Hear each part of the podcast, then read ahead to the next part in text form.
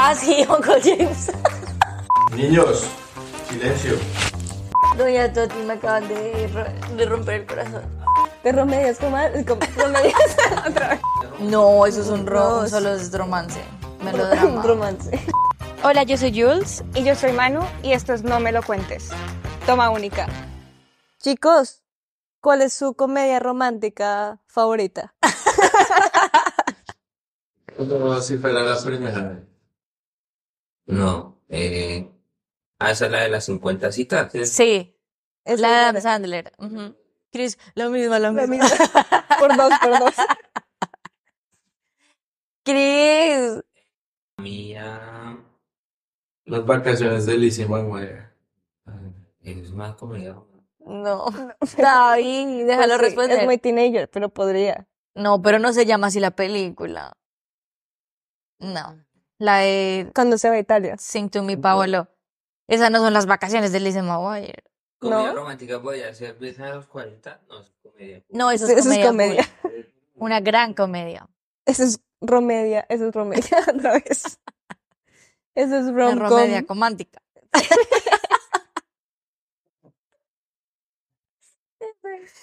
Bueno, Chris, estamos Cristian, esperando tu respuesta.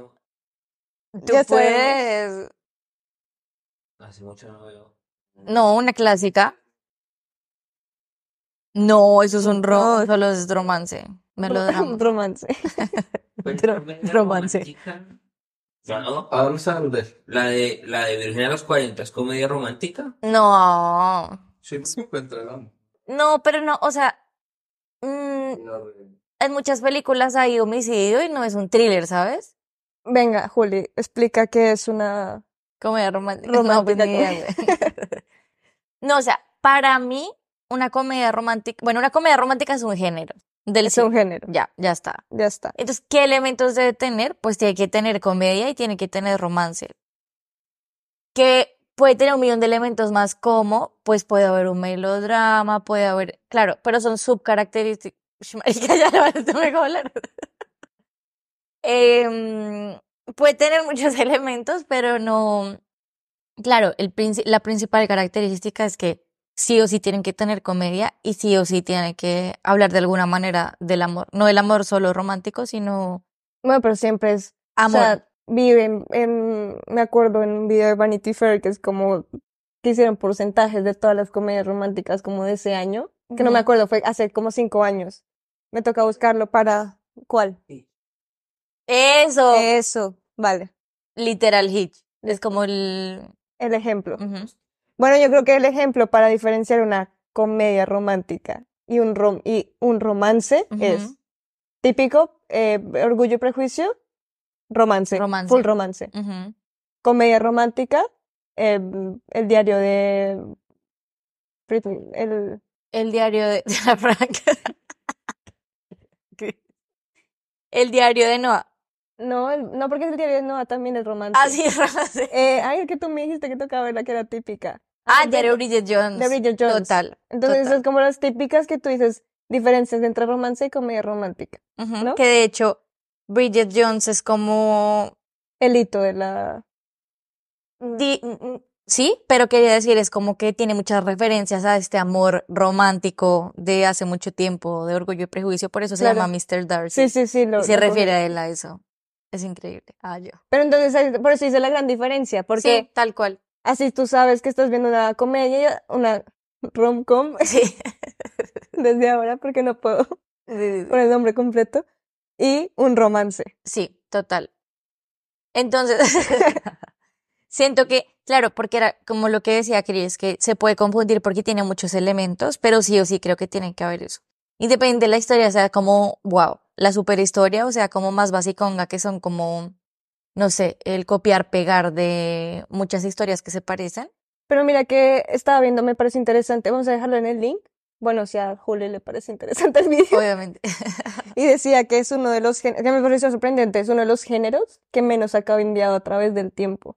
Exacto, es un Porque- copia y pega. Copia y pega, o sea, de, ya de, de todo es una adaptación, todo es un biopic, pues la- las comedias románticas es el género que menos comedias- Otra, otra vez.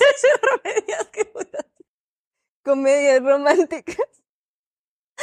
Dios, eh, es el género que menos ha cambiado. Y si tú ves eh, rome- Comedias románticas. rom-coms rom-coms. desde hace tiempos, vas a ver que la storyline no ha cambiado. Y que por eso, que Juli me decía que ahora sentimos que, igual siento que ahora hay un proceso, hay un momento como de stand-by creativamente en las películas y en las series. De películas, estoy hablando fatal. Es que tuvimos Es un receso mucho bien no para que Ustedes sepan. nos escuchan cada semana, pero la verdad es que hace un mes no grabamos. Em, que hay como un, que un, sí, estado de quietud, sí, sí, en el tema creativo, en cuanto a eh, todo. todo el mundo audiovisual, pero las comedias románticas ya no es tan, tan pro como tan antes. pro como antes. Entonces, claro, esa es la pregunta. O sea, como que el podcast de hoy es de comedias románticas, pero respondiendo como, no, nosotras no vamos a responder esta pregunta, vamos a dar nuestra opinión, pero como que a la persona que nos escuche, que por favor nos comente como, claro, yo no, no te, yo no la tengo, creo que Manu tampoco, y la respu- o sea, la pregunta general es como, las comedias románticas ahorita están en declive, o sea, verdad, como que uno no sabe si lo que está viendo está mejor o peor o sigue igual, ¿sabes? Porque a pesar de que tú ya sabes que todos son copia y pega, o a pesar de que tú ya tienes como la fórmula ganadora para hacer algo taquillero, yo siento que llega un punto como Marvel que se estanca. Ya. Entonces, para, en, en mi perspectiva, que a mí me encanta ver estas comedias eh, románticas para mientras trabajo, mientras hago cualquier cosa, lo voy haciendo. Y si es buena, no puedo hacer A y B, ¿sabes? O sea, no, no creo en el multitasking, sino es como muy... Si me encanta, ya me la, que, la quedo viendo. Entonces, claro, últimamente he visto muchas y me pasan dos cosas, que la termino viendo como para criticarla y me encanta, así tipo cuando te gusta ver La Rosa de Guadalupe, que es re malo, pero es que es re chévere como burlarse y criticar. Y otra que ya como que, bueno, te quedas viendo, te gusta la historia, X. Entonces yo siento que eso está pasando, como que no sé exactamente qué es, porque obviamente en general la industria creativa está, lo que hemos ya, tenemos ya dos episodios hablando de que todos son biopic y todos son remix. Entonces evidentemente algo le está pasando más a la industria creativa y como todo está más conectado y mucho más globalizado y mucho más eh, con accesos, bueno, etcétera, pues creo que está, está siendo cada vez más evidente. O sea, siempre ha pasado, lo que pasa es que ahorita es más evidente por todas las conexiones, interconexiones, hiper compu, hiper mega red. O sea, Entonces, claro, yo siento eso, siento como, no sé, y también lo, lo hablábamos la vez pasada con mis roomies, y era como, ¿están saliendo cosas mejores o peores? En verdad. O era que, o, está, o nos estamos volviendo viejos. Pues yo siento que, que lo que nos pasó lo mismo con, con otras, eh, el otro episodio que hicimos con Vivi, uno de tus, de tus roomies, eh, para que vayan conociendo a los roomies. Todos cinéfilos. ¿Con quién se las vas hablando esta vieja? Por eso Julio habla más. Em, que necesitamos nuevas, nuevas discusiones, porque yo siento que vuelvo a este, vuelvo a este, a este video que no voy a terminar nunca mi idea. Y es que estaban diciendo hace cinco, o sea, eso lo ganaron hace cinco años. Y las romcoms que hemos visto a hoy en día siguen el mismo storyline y además no meten una diversidad que se necesita. Y no meten la diversidad no forzada, o sea, siempre es muy forzado para buscar em, cómo cambiar la perspectiva, pero no se genera una nueva discusión con estas romcoms, porque yo siento que las romcoms que me gusten o no, pues ya, que es un guilty pleasure, ya es un, Es otra es algo- cosa. es otra cosa. Pero tienen su género y tienen su Total. modo de vivir y pues tienen su expectativa y te hacen idealizar cosas, sí, todo esto. Pero entonces necesitamos esta nueva diversidad que sí lo hay en otros géneros, pero siento que no hay en las romcoms. O sea, por ejemplo, Vanity Fair decía, de las, hici- hicieron como un estudio de 90 y algo de películas. Ujú. Y fue como de todas las que estábamos estudiando, el 90% es una pareja hetero blanca. Sí. El 80% termina en un cuento súper feliz. Entonces eran como porcentajes muy, muy, muy altos que tú dices, si no, esto no ha cambiado hace 10 años, obviamente ahorita va a estar estancado porque necesitábamos nuevos discursos No, para, sí. poder, para poder idealizar nuevas cosas. O sea, como que nosotros ya los, los que estamos llegando a los 30, pues obviamente nos sigue gustando pre- películas como Bridget Jones porque sentimos, nos sentimos identificados con eso, aunque hay algunos chistes que ya decimos, uff, Sí, que ya es como, uy, en Esto- esa época estaba aceptado esto. exactamente. Pero ese es el tema, yo siento que e- es por eso que estamos estancados, es por eso que, o sea, estamos copiando tanto que siempre vamos a copiar, porque lo has dicho tú siempre que es, es algo cíclico, o sea, ahorita estamos estancados Sí. y va a llegar un mundo, el renacer de, porque siempre han Ujú. habido como estos momentos y estas épocas en donde hay una re- renacer de la cultura pop. Eh, con romcom es lo que digo, siento que es esto. O sea, faltan nuevos discursos de, de poder generar em, una diversificación. Sí, historias la historia. diferentes. No en cuanto a historia, porque no necesita la historia. Al fin y al cabo, yo creo que todos sus géneros tiene, tiene su ADN. Sí, sí, sí. ¿no? Y este, el, el del romcom, yo siento que es como esta sentirte enamorada, entre comillas, pero a lo absurdo. Y súper inspiracional. Claro, el romance para mí es algo muy idealizar Idealizado, todo, mientras que la comedia romántica es la absurdez humana. Es cuando tú sales a Tinder y te sientes incómodo. Es un romance, no te lo Sí, cuentan. cuando te vas al aeropuerto a buscar el amor de tu vida. Exactamente. Ah, yo me vi, esta es una romcom que me vi que no me gustó tanto, que es con la chica que hace White Lotus, que es nueva. Ay, a mí sí me el gustó. Del aeropuerto. Claro, el del aeropuerto con este man que Sí, se no conocen. A mí me gustó porque me pareció linda. ¿Cómo se llama? Eh, No, no, ella. Ay, La actriz de White Lotus. sí, la de White la joven. Lotus. De la segunda De temporada. la, bueno, lo de la ponemos en última. descripción. Ujú. Pero son este tipo de cosas que sigue pareciendo que son, siguen siendo como, Que se conoce el avión. Claro, es un poco absurdo porque igual, pues claro, también si lo haces tan lógico, pues es que eso es lo difícil de hacer, de escribir guiones, ¿sabes? Como que todo Completo. tiene que ser súper coherente porque si no, no... Claro, no se daría esta historia que tú tienes que idealizar de esta manera de esta peli que a mí me gusta como para pasar el rato porque es muy marica conocer el amor de mi vida en un avión y esto. Y en verdad son cosas que sí pasan. Yo he leído como una, dos historias de personas hace poco que han, son como, conoció el amor de su vida en el asiento del avión de al lado, cosas así. Entonces, claro, como que digo, mm, la peli me gusta, pero sí, a la final, es que ese es el problema, esa es la pregunta para mí, y eso era lo que hablábamos, como estábamos hablando con uno de mis roomies y él me decía, eh, estoy viendo Escalona, que Escalona es una novela de Carlos Vives súper vieja, súper vieja. de los noventas, ochentas, noventas. Y él me decía, como marica, a ver, Escalona para mí ahorita es como puta, huevón, o sea, qué buen producto de telenovela y eso que era de esos formatos que son tipo Betty la Fea, 200 capítulos, cada episodio duraba una hora. Pero digamos que él le sorprende mucho ver la calidad, no la calidad en, en cuanto a formato de la época, sino la calidad De en cuanto guion, la historia. eh, de- en la historia, también el making of, pero como, sí, o sea, era como marica, no solo es como que lo lindo que hablaban, sino lo bien escrita que está. Entonces, mm, claro, hablando de eso, yo, bueno, sí, o sea, quizás el problema es que luego lo hablé con otras personas, con otros amigos, y ellos, ellos me decían como, no, pero es que eso le pasa a todo el mundo, o sea, tú siempre vas a creer que lo de la época pasada fue mejor.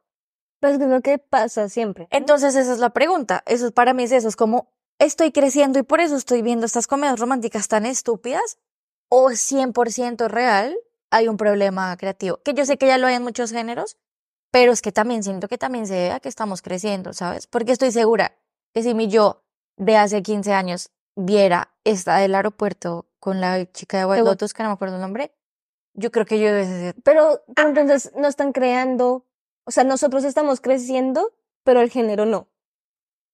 Claro, es que eso, es- eso es lo que Eso es lo- siento, que esos géneros no son para crecer, porque siempre se van a adaptar a los nuevos. Pero, pero mira que para mí, si se fuera a adaptar, o sea, si yo pongo a la generación que viene detrás mío, no creo que a mis primas les guste esa película, porque no está cumpliendo con el discurso que está viviendo esa generación.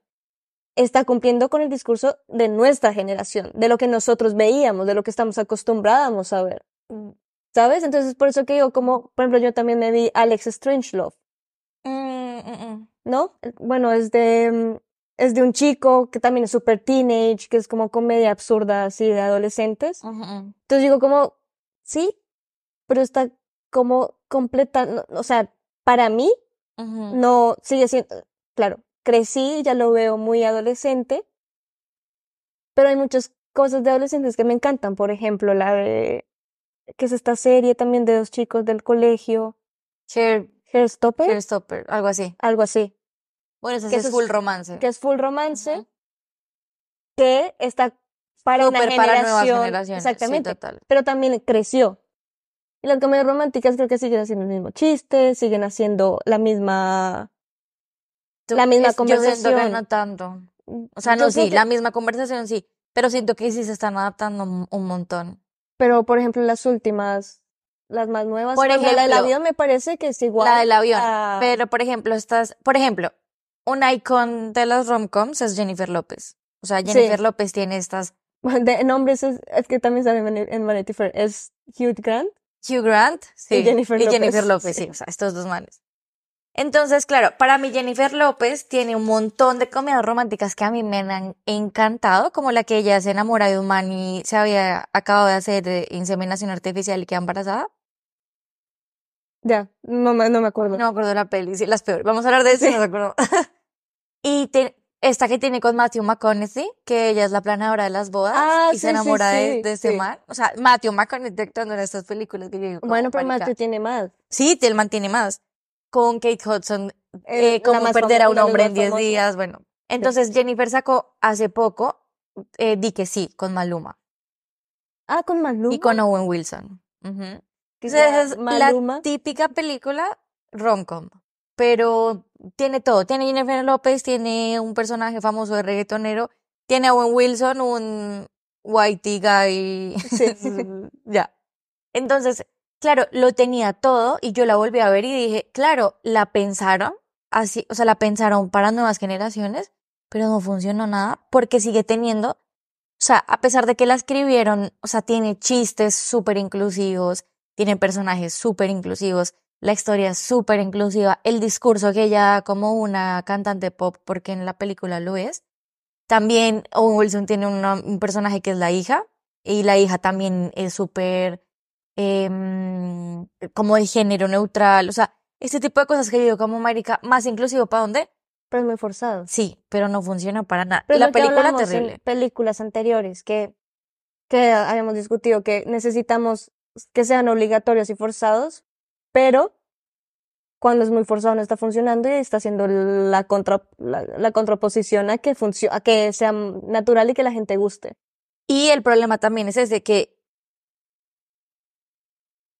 o sea, que el, el, el nivel de creatividad en ese sentido es como, pues entonces la convierto a lo contrario, que es con How I Met Your Mother, que a mí me parece que es una de mis series favoritas de comedia romántica con este... Bueno, mm, Friends o todas estas.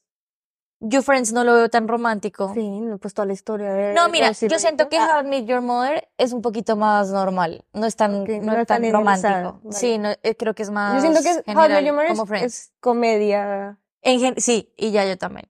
Pero siento que pensándola en este sentido es como, pues entonces, ¿qué creamos? Pues How I Met Your Father.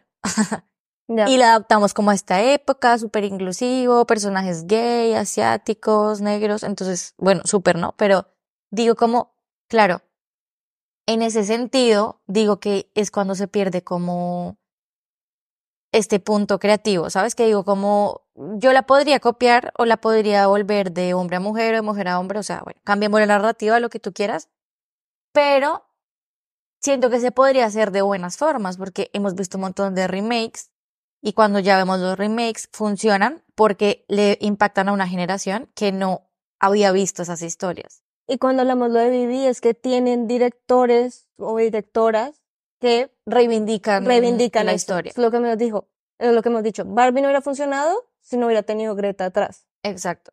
O la, la que vive dijo. O sea, es muy diferente ver un la vida de Adele a ver la chica en llamas, ¿sí? Sí, La chica en llamas. Sí. Portrait of a Leon Fire. Sí. Entonces, The.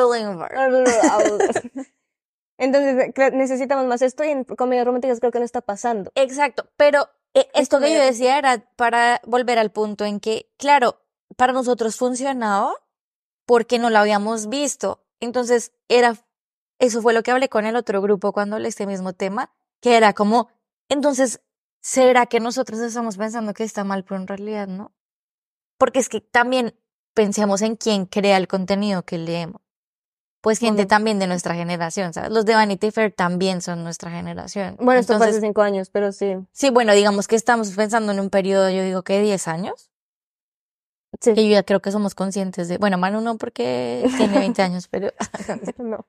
Pero digo, como que, claro, entonces, pues sí, es que el, el espectro igual generacional es muy amplio y a veces no nos damos cuenta que igual es, este, estos análisis y este contenido que estamos viendo, pues es un, claro, es una opinión generalizada, es un, es el tema del que todos estamos hablando porque esas mismas personas son las generadoras de contenido. Entonces, eso era lo que hablamos con ellos de, entonces también puede ser muy generacional, ¿sabes? Como mi amigo viendo Escalona, como que tú siempre vas a ver, por ejemplo, eh, la esta peli de Woody Allen. Eh, No. ¿No? eh, Que es una comedia romántica, ¿no? Sí, Annie Hall podría Annie ser. Hall. Y creo que Manhattan un poco. bueno, no, es no. más melodrama, pero. Pero Annie Hall es comedia romántica. Total. Mm, ¿Cómo se llama? Ahí, median, medianoche en el museo. Sí. Midnight in- Midnight que in me Paris. encanta. Claro. Es comedia. Y, y que está diciendo Woody Allen, bueno, además de muchas cosas increíbles estéticas, aunque lo odio, es como, marica, todo tiempo pasado siempre fue mejor y tú siempre vas a anhelar estar en otra época que no es la tuya porque Yo no. siempre vas a admirar. Bueno, yo también depende. Y eso también lo hablamos con ellos y ellos eran como, no, querías vivir en una época de mierda. Y yo como, no, yo quiero ir en el Renacimiento, pero en el Renacimiento siendo de una clase alta. Y siendo hombre, porque No, me, me hubiese gustado como tipo Jane Eyre, Carlota Bronte, las hermanas Bronte. sí, pero eso es un dos personas, no puedes compararte. Bueno, Ah, no, no, por eso digo, yo quisiera nacer en esa época. y ser ellas en específico. Pero todo lo que tuvieron que pasar. No, claro, o sea, socialmente en esa época, por eso estoy eligiendo mi estatus socioeconómico. Sé que igual hubiese estado un poco mal porque pues no tenía, no tenía nada y no hacía nada y solo aprendí a tocar el piano y a leer y no tenía ni voz ni voto y bueno, o sea, Bueno, más allá del odio, si tenías plata, pues podías vivir bien pintando todo el día. No, pero ¿Sabes? una Pero que-. Coa. sí, pero tú en ese momento no lo sabes. Porque no, O sí, porque mm, no lo has vivido. No, porque, eh, pero solo algunas personas pensaban en eso. ¿Sabes? Ya. O sea, iría a esa época, pero no sería consciente de todo lo que sé ahorita, entonces no le vería. se- sería como una oveja más. Pero viviría feliz pintando, tocando el piano, así como el orgullo No. prejuicio. Es que, claro, ese es el es problema. Prejuicio. Este es el resultado Y yo, oh, Mr. Darcy. sí, ese es el problema. de las comedias. Entonces, bueno, sí, el punto, retomándolo ahora eso, era como, pues claro, o sea, tú vas a pensar que Escalona es la puta madre, pero ¿es la puta madre? ¿Lo es? ¿O es que tú siempre estás pensando que, claro, como es otra cosa del pasado, pues Pero mira que, o sea, yo tengo esta discusión con muchas, o sea, por eso decíamos, las, cuando tú vuelves a ver eh, las comedias románticas, pues hablamos de esto, o películas anteriores, que me pasó mucho con How I Met Your Mother. Obviamente yo no me la vi en la época que salió, yo me la vi hace dos, dos años, un año completo. mm, O sea, yo no me la vi cuando, Friends sí me la vi, y cuando tú vas creciendo, tú dices, o sea, sí, sé, sé que es muy difícil verlo, o sea, juzgarlo por, cuando tú ves Star Wars, por ejemplo, que yo obviamente no me la vi cuando salió. Entonces tú la ves y todo el mundo, "Ah, es la mejor película, los efectos, y cuando tú, tú los ves ahora, dices, no, los sí, efectos son una obvio. popó. Es como el Harry Entonces tienes que Potter, sí. entenderte, tienes que entender, es decir, estamos en un momento de la vida donde no teníamos toda la tecnología que tenemos ahora para hacer Ujú. películas y ahí la, la entiendes. Ujú. Entonces con How I Met lo que me pasó y es que a veces me rayaba mucho Barney, Claro. pero me rayaba de que no, Pasadísimo. no quiero seguir viendo, ¿sabes? Sí, sí, sí. Entonces es muy difícil que tú puedas, tú tengas que seguir con una conversación tan naif Sí. cuando las, el nuevo pensamiento no es así. Sí, no, sí, cómo hacer de oídos sordos y seguirla viendo sin que te incomode algo que... Entonces me va a incomodar y todo eso, y tengo que pensar otra vez, esto era otra época, esto se aceptaba en otra época. Entonces con las come- comedias románticas de ahora, pues pasa mucho eso. O sea, que me, me disfruto más un Bridget Jones, aunque me parece que es más Y tiene también sus, Sus- cositas negras ajá. ahí. sí. Disfruto mucho este, que hay unos chistes que yo digo, jo, ya, ya no lo soporto tanto porque me he dado cuenta, pues, de muchas cosas. Entonces, claro, ahora, ¿qué son los chistes que me dan risa ahora para que una comedia romántica me guste? Porque ya no idealizo lo mismo. Entonces, lo que tú decías, estamos creciendo, pero yo siento que las, las, las, ¡ah! las, las comedias románticas no están creciendo o para nuestra generación, pero tampoco siento que hay un esfuerzo para, un esfuerzo real para repensarlas para una generación nueva. Sí, sí, sí, para Como hay un esfuerzo en diferentes eh, Géneros. géneros. Es que, y, pero, y eso, y es que ahí también entra ese otro factor de la edad. Es que yo, es que la verdad no sé la respuesta. Porque es que siento que, siento que son las tres cosas también en conjunto. Total. Pero, y a la vez, también siento que la edad tiene mucho que ver, porque es como cuando tú, claro, las comedias románticas a la final son como este género que más allá también de ser tu guilty pleasure, es como, sí, esas películas que son full entretenimiento, ¿sabes? Que son como, eso es a lo que te tienen acostumbrado, pero ya cuando empiezas a ver buenas cosas como esta serie de Netflix que te decía que se llama Love. Love, entonces eres como, marica, que pro, se pueden hacer cosas de este estilo. Mm, Súper recomendadísima Love, si no se la han visto, está en Netflix. Em, y va a tener, claro, el mismo impacto, solo que yo siento que algo que hace parte como del género, así como el género de superhéroes, eh, y el género, mm, este género de romcoms, pues siento que sí o sí como que una característica tiene que ser que sea súper masiva. Como que si tú hablas de, no sé, de las películas de Adam Sandler de comedia, sabes que tienen que tener Chistes bobos. esta característica de chistes bobos para que sea súper taquillero. Ya. O sea, es como una regla que sí o sí tienes que seguir. Entonces, claro, yo hablo de Love y mucha gente no se la ha visto. A mí me la recomendó, por ejemplo, Vivi. Mm, y es una comedia romántica full, full. Y una serie que es muy Es una difícil, serie, ¿no? Hacer una comedia romántica. Total. Entonces creo que si no es taquillero, tú no estás acostumbrado porque precisamente tiene que ser taquillero y lastimosamente si es masivo, pues si es masivo, nada. Tiene, que- ah, evidentemente le va a gustar a la mayoría, pues que no sea tan profundo porque al final es entretenimiento también. Pero ahorita no ha, no ha habido una, una que ha sido taquillera, ¿no? Por ejemplo, la que intentó ser es la de Jennifer Lawrence, pero no es que les haya ido muy bien.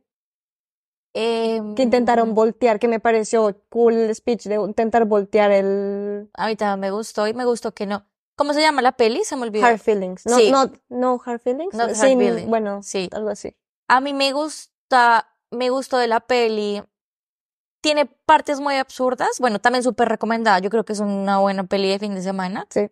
Siento que Jennifer Lawrence tiene una comedia cool. O sea, ella hace reír genuinamente, ¿sabes? Es como Sí, muy no. torpe. Pero no es este personaje cansón, sino como. No queda risa todo lo que le. O sea, subir las escaleras con patines medio risa, ¿no? Parece Ya. absurdo. Tipo Adam Sandler que se tira un peo y no me da risa. Ajá. Pero mm, creo que el problema ahí fue, yo sentí que manejaron bien como este tema de no va a pasar nada porque somos de una generación diferente y estaría mal que ella se metiera con este niño. Mm, Pero siento que no fue una perspectiva de edad, sino fue como más porque no estaba bien, porque ella no lo quería, porque era una relación por interés, como por el intercambio. Claro. Pero a la vez digo, como bueno, estuvo súper bien y también que Jennifer Lawrence saliera a decir como, mm, bueno, por eso está súper normalizado que un actor de 50 años protagonice una película con una vieja de 20. Yo porque a mis 30 y pico no puedo actuar con un man de 20, o sea, no tiene sentido. Pues Sí, es como como- súper criticado. La Pero película claro. no me gustó, pero como que este speech de voltear la a ver qué, qué generaban las generaba? personas era el típico de cosas que tenemos, bueno, tenemos como si yo fuera a hacer algo. Yo solo critico y ya. Eh, Soy una crítica. em, son las apuestas que se tienen que generar para poder reinventar el género. Pero, por pero mira, por ejemplo, ¿cuál es el problema de esa peli para mí?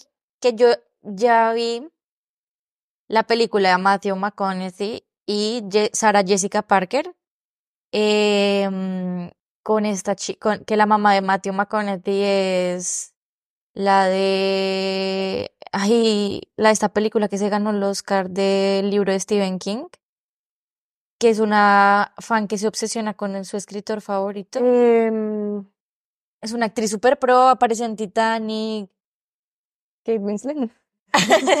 No, eh, ¿cómo se llama esta peli? Misery. Ok, no, no. Eh, ¿cómo se llama? Bueno, que la, y, ay, Dios mío, perdonen los oyentes, pero no me acuerdo de la película, es ella. Ah, Katie Bates. Katie Bates, sí. Ah, vale, vale. Ella tiene esta película que es con Matthew, que es como Sal de mi casa, ¿cómo se llama? Que, que es que contratan a una vieja para que enamore al hijo y lo saquen de la casa porque el hijo ya tiene 30 años Ay, no y nada que se sale a vivir de la casa. Ah, es el mismo discurso. Es, el mismo, Eh, es lo mismo. película. Y claro, Mm, entonces no yo apenas lo vi, yo fui re bueno, pues esta es la peli de Matthew y Sarah Jessica Parker que me encanta. Pues no sabía, mira, la ignorancia. Claro. Bueno, bueno. Sí, no, entonces yo no sé por qué eh, también sale eso de Channel en la película. Ah, ¿en serio? Eh, ¿Pues recomendada? es- ¿Recomendada? A mí me gusta, es súper clasiquita así toda- y es súper claro. Entonces, como, como perder a un hombre en 10 días, que son, tienen obviamente algunas cosas que ahorita no estarían socialmente aceptadas, pero yo no sé por qué me parecen tan buenas. O sea, que yo las puedo, le- las Bueno. puedo volver a ver Sí. y me sigue Pues mi gustando. guilty pleasure es la propuesta. La propuesta de Sandra Bullock, marica, O es sea, increíble. Es increíble. En- Es que tiene una Es comedia increíble. absurda, que es la única película, bueno, la única no, pero las pocas películas con comedia absurda que me puedo partir de la risa. Claro. ¿Y tú crees que si tú ves, si una, si alguien más adelante tu sobrina la viera le gustaría? Quizás no. Mi sobrina no te fue, pero, pero yo sí no creo.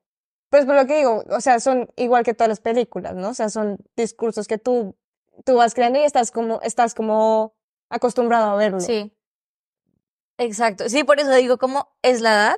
¿Es la, es la generación? ¿Es el discurso de la sociedad? ¿O en verdad es un bloqueo creativo? Los tres. O sea, Una yo siento decadencia que- creativa de la sociedad en general. Exactamente. ¿Cómo se llama esa Porque- peli? ¿No es esta de Family That Praise? No. No.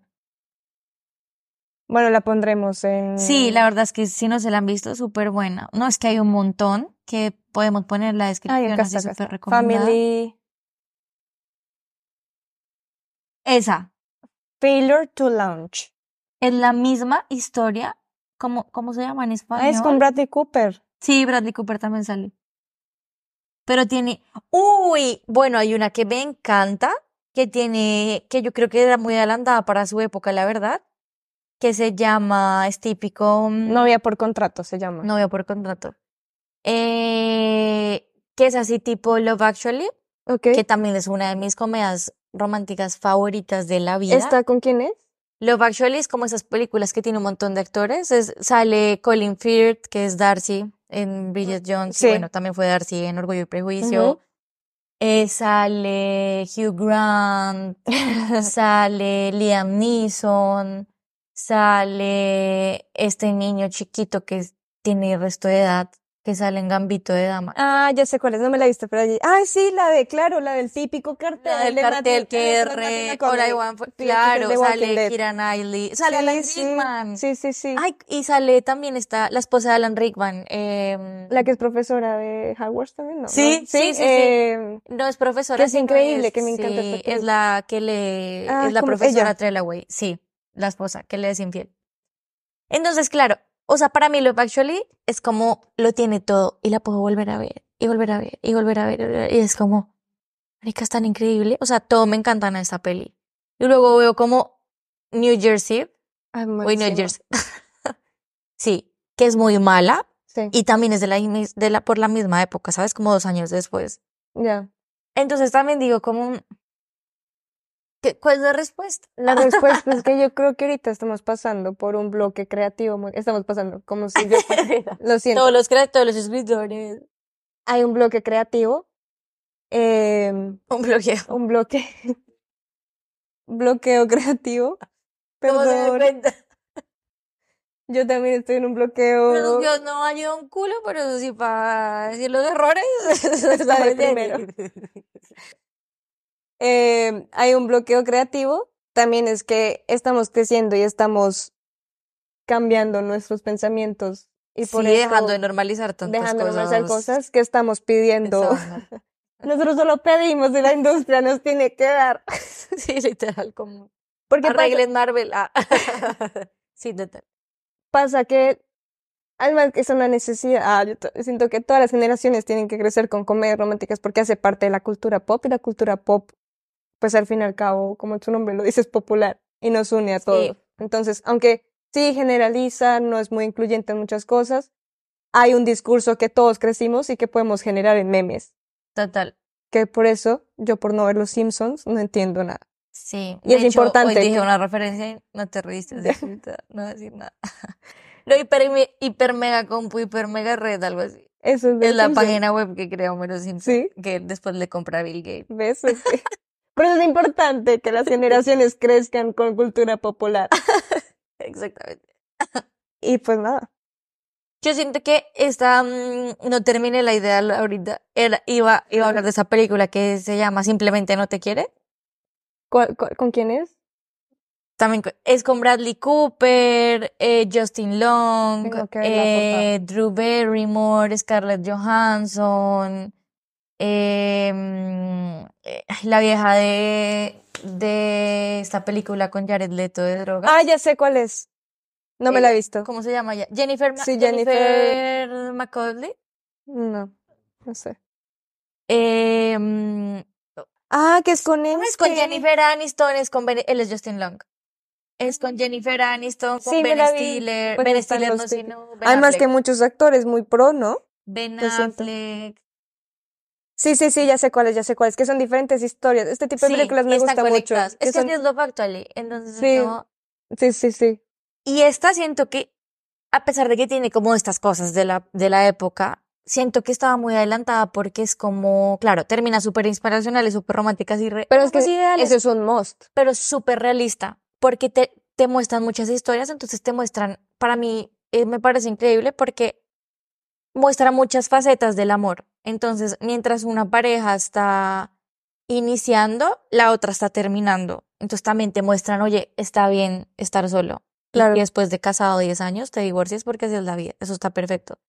También este tipo de... Entonces me encanta y siento que a pesar de la época que estaba como para dar estos chistes y estos matices así un poco eh, machistas, mm, no, o sea, increíble. Y también me pasó la misma sensación, lo sentí con una película muy nueva que es con Dakota. Eh, no, ¿No? eh, Dakota, Dakota. Ah, ya sé cuál es, la de. Eh, la que ya termina y No me la- que es una súper comedia romántica que Juli si no se la han visto se la tienen para que ver.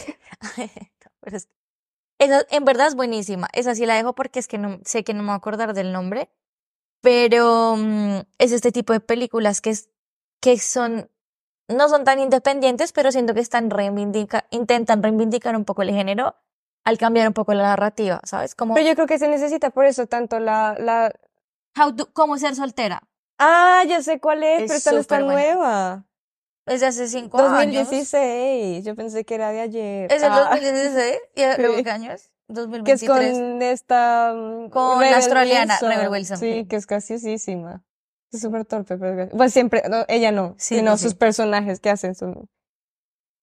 Siento que la también está la importancia de, pues, que se acabó la huelga y todo esto, pero todo este tipo de, de lo que tú dijiste, ¿no? De ver cine que no sea comercial para poder comercializar el cine no comercial, no sé cómo decirlo. Para normalizar el cine no comercial. Sí. O sea, porque lo que siempre hemos hablado, no porque Indie. algo es indie significa que es aburrido, es intelectual, es sino que son producciones que, claro, como no están pagadas por los grandes, pues tienen más libertad de creación y tienen más libertad de salirse un poco del discurso de la Sí. agenda social. Sí, Entonces- es la norma. También la necesidad, que esto siempre lo hemos hablado, de, de aprobar o de ver o de, de, de consumir cosas que no están con el sello de Paramount o no sé Sí, quién sí, ahora, sí. o de Netflix o de cosas así, ¿no? Como, Sí, de estudios grandes. y por eso están, por, por eso siento que este bloqueo, bloqueo, bloqueo creativo, pues es, ya, la es- traumatizaron. es momentáneo. sí, luego vuelve a... re- Sí, súper cíclico también, ¿no? Y que la, o sea, sí, bueno, les vamos a dejar y Julio va a dejar muchos más. Muchos Este recomendados que podcast vimos para Juli. Em, para que podamos, bueno, o sea, si les gustan las comedias románticas y tienen este mismo sentimiento, que yo creo que es algo mucho más general de, nues- general de nuestra generación. Sí. sí, sí, sí. Em, podemos ver otros, otras, Otras que no se vean tan, popu- sí, tan masivas. Que exactamente. tú eres como, sí, no, sí o sí tengo que ver esta porque está súper. De hecho, ahorita va a salir, de hecho, dos súper recomendados, y es que va a salir la nueva película de Glenn Powell con Sidney Sweet, Ah, sí, verdad. que también ¿Que es una comedia romántica, la chica de Euphoria, que no me acuerdo el apellido, pero siempre lo digo mal.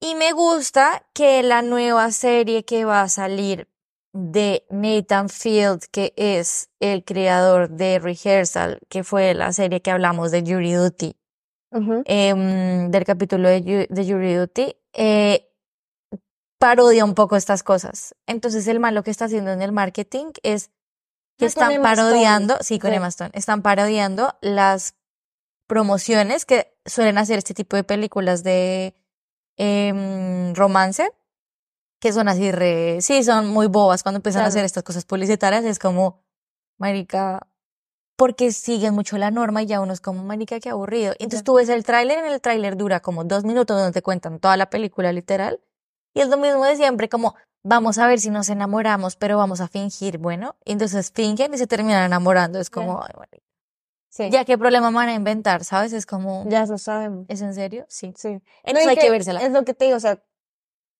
si el 90% de estas comedias románticas a través de los años siempre ha estado una pareja heterosexual perfecta, porque son perfectos, o sea, porque obviamente tienes que idealizar y Hollywood te tiene que dar ansiedad.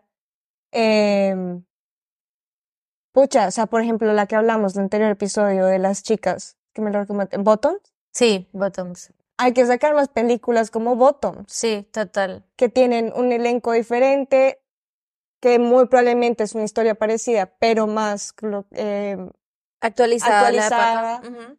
¿por qué no sacamos una romcom como Bottoms? Se puede, Me encanta. pero, o sea, ¿sabes cómo que se puede Yo. sacar? Ya. Hagámoslo. se puede escribir, ya. Como que siento que esa es la conexión que se necesita ahora. Ya no estamos tanto idealizando esta vez, o sea, como que estamos, se están rompiendo muchos estereotipos que necesitamos películas de la cultura popular que hablen Ujú. de eso. O sea, Total. no me, bueno, que, que esta actriz es muy buena o que no sea, no, o sea, solo la puedo criticar por euforia. Eh, pero sigue siendo la hipermamacita Sí, literal. y sigue siendo el man de sueños de generaciones anteriores, Hiperpapacito. ¿no? ¿Qué fue la que tú me contaste que, me, que te viste también con Glenn Powell y la otra chica, la de los jefes? La de los jefes. Que es un, él es, él es, se enamora de una chica que tienen jefes en común porque los jefes, Ah, Se verdad. lían. Es que es lo mismo, ¿sabes? Son, son estos personajes divinos que yo digo, entiendo la necesidad de la belleza en Hollywood, Ujú. pero ya estas generaciones no es ese tipo de belleza. Y Sí, no, yo veo uno ya, ese uno ya como lo ve como, mm, siento Como que también. ¿sabes qué falta? Como que me he dado cuenta muchísimo, no solo en las comedias románticas, sino también en las películas románticas. Siento que últimamente los personajes que veo no tienen química. Claro, falta Y eso esto. para mí es re importante porque siento que se nota un montón. Y últimamente, no la mayoría, pero sí siento que muchas de las pelis que he visto, eh, hay como un sensador de, mm, como que no tienen química, pues me impresiona, o sea, no sé, mm, últimamente estoy viendo muchas producciones para teenagers, em, así típico película basada en un, en un bestseller y lo vuelven película o serie. Y vi una peli súper famosa, que, que, una peli, una serie que es, que es basada en un libro súper famoso que se llama El verano en el que me enamoré. Y ahorita está en Prime y ya van para la tercera temporada. Marica, literal, la historia es de una chica que se mete primero con un hermano, luego con otro y luego otra vez vuelve con el otro hermano. O sea, yo digo como, no entiendo eso que de positivo tiene. O sea, es que, Pero son historias que, no, o sea, cuando yo escucho ¿qué pasa? historias- No. sí. ¿Qué O sea, yo me cuentan historias y digo, esto no puede ser, esto es como de película. Sí, no, yo no ¿Sabes? digo que no puedan pasar de, porque sí, obviamente la realidad supera la ficción. Sí. Pero digo que me parece muy absurdo en que no entiendo, claro, la persona que escribe libros como la que escribió 50 sombras de Grey, o sea, vale, huevo, que escriban lo que quieran, pero digo como que ya tú lo ves en una serie, yo digo como, es que no tiene sentido, ¿sabes? O sea, si yo voy a hacer una serie, pues por lo menos, bueno, tengo que ser fiel al libro para que venda o lo que sea. Pero intentaría como mm, justificar bien todo, ¿sabes? Pero claro, todo pasa igual al libro y pues obviamente suma el libro, entonces te quedas como con muchos huecos que uno es como, No marica, que que estoy viendo? O sea, Ya. se supone que esto tiene esta- estas cosas teenagers. Y eso es lo que estoy viendo, que, que son muchas cosas basadas en libros que se vuelven súper masivos y que aman. O sea, fue, es tan masivo que Taylor Swift le hizo la canción. O sea, es pasadísimo. No La de, Summer. Ah, el, el verano que me enamoré, creo que se llama así la canción. Y súper viral, y la historia es así. Y la chica se mete con el hermano, con los dos hermanos, y yo digo, marica, no tienen química, pero para, Para nada. nada. Solo encontraron como gente que se pareciera mucho a las personajes de los libros, pero No.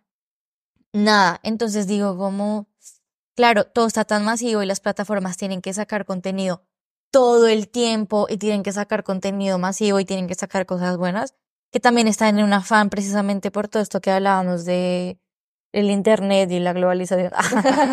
Básicamente, sí. El capitalismo.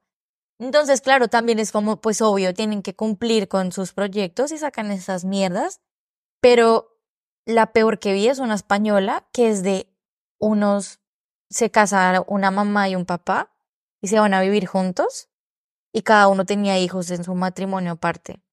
Uy, lo expliqué re mal, ¿no? No. Creo que sí. a mí me- Y, los, y se enamoran los hermanastros. Y se enamoran. Y.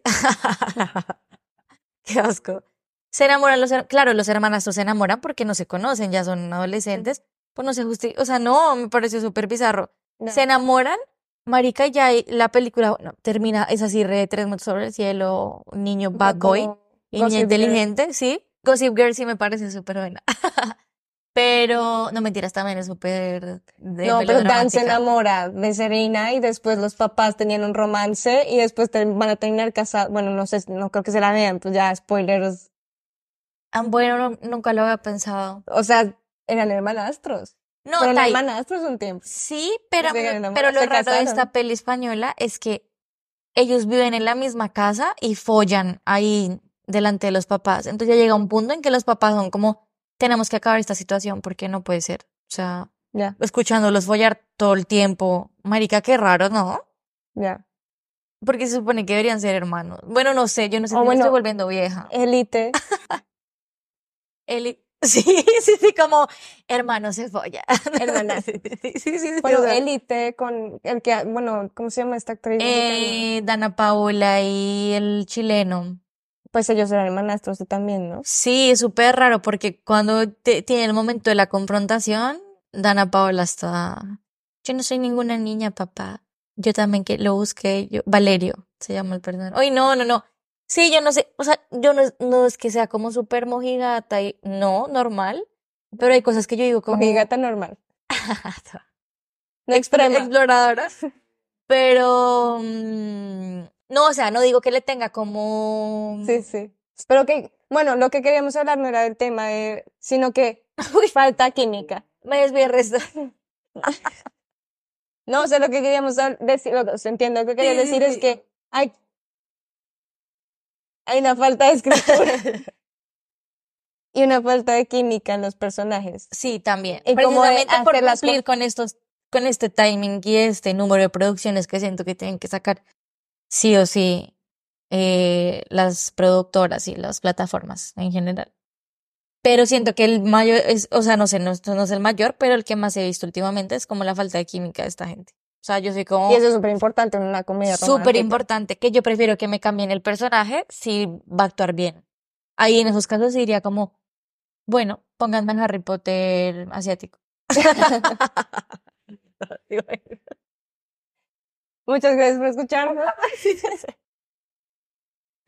Vamos a dejar un montón de romcoms así súper favoritas de Manu y mías en la descripción. Y no hablamos de muchos, a ver, hagamos una lista rápida. Bueno, hablamos de Harry Meets Sally, When Harry Meets Sí. Sally, que es típica. Tienes un email Que, con Tom. Eh, mira, que me acabo de acordar que hay una escena muy chistosa, no sé si entra en comedia romántica o solo es comedia, que es con Emma Stone, Ryan Gosling, obvio, Crazy Stupid Love. Crazy Stupid Love. Comedia romántica con toda. Esta me gusta mucho. Em, no me acuerdo qué más habíamos dicho. Es que un montón. Estamos un montón. Click. No, mentiras, Click es muy comedia. Es No más está- comedia. Sí, es más comedia que romance. Em, bueno, Les dejamos la les lista. dejamos en la descripción. ¿Qué piensan acerca de este? Alguien que nos responda qué está pasando. ¿Estamos viejos? ¿Hay un bloqueo en la industria creativa? ¿O simplemente toda época pasada fue mejor? Ay, Muchas gracias. con la mano. Bueno, ya. Muchas gracias. 50 minutos de romcom. Adiós. Corte.